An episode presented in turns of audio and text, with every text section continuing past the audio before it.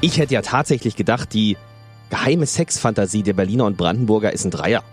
Oder irgendwas Verrücktes auszuprobieren. Mhm. Ist es mhm. aber nicht. Die meisten wollen einfach nur mal Sex unter freiem Himmel haben. Mit der Ameise am Po.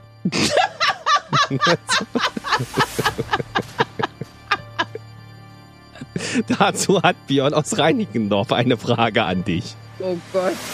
Sag die Wahrheit.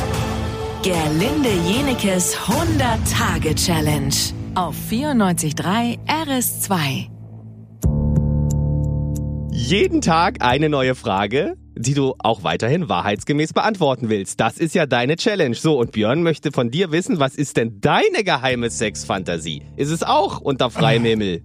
Nee. Nee, ist nicht. Da siehst du ja alles. Also das, ich bin ja froh, wenn ich zu Hause bin und das Licht auf meinem Bett so einrichten kann, dass ich wunderschön aussehe und man keine Falte und keine Delle sieht. Natürlich, das ist bedarf großer Vorbereitung, schön zu sein mit 47. Aber äh, nein, also draußen auf gar keinen Fall. Ähm, ich habe immer gedacht, es wäre cool, mit zwei Typen äh, rumzumachen und ja. was zu haben, bis ich es probiert habe. Und Hast es war, du, ja? Ja. Es ist wirklich lange her und es ist überhaupt nicht so, wie man sich das vorstellt. Also das ist die, das war albern, das war merkwürdig, das war, wir haben nur gelacht irgendwann ja. und dann mussten wir abbrechen. Also ich habe wirklich gedacht, das ist es, aber das ist es einfach nicht.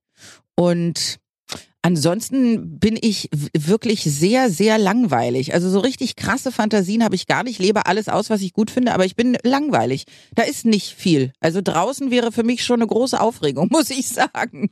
Kann mich aber an einen Partner von dir erinnern, dessen Namen ich jetzt nicht erwähne, der meinte, den besten Sex hatte er mit dir. Ein Ex-Partner. Wirklich? Ja, ja. Wer? Ja, darf ich glaube ich nicht sagen. Dann äh, werde ich äh, enterbt.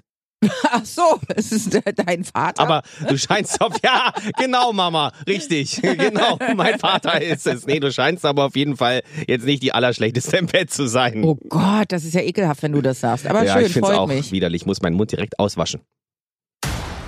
Wir alle kommen ja wahrscheinlich irgendwann so in die Midlife-Crisis. Vielleicht ist man auch schon drin oder hoffentlich schon wieder durch. Ja. Und in der Midlife Crisis hat man ja meistens so den Moment, wo man überlegt, oh Gott, was wäre denn, wenn es alles anders gelaufen wäre? Was wäre denn, wenn ich meinen aktuellen Job nicht gemacht hätte, sondern was ganz anderes? Wie wären das bei dir? Wenn du nicht beim Radio gelandet wärst, wo wärst denn dann? Hm. Die Antwort wollen wir hören. Morgen früh um 10 nach 8. Sag die Wahrheit. Gerlinde Jenekes 100-Tage-Challenge auf 94.3 RS2.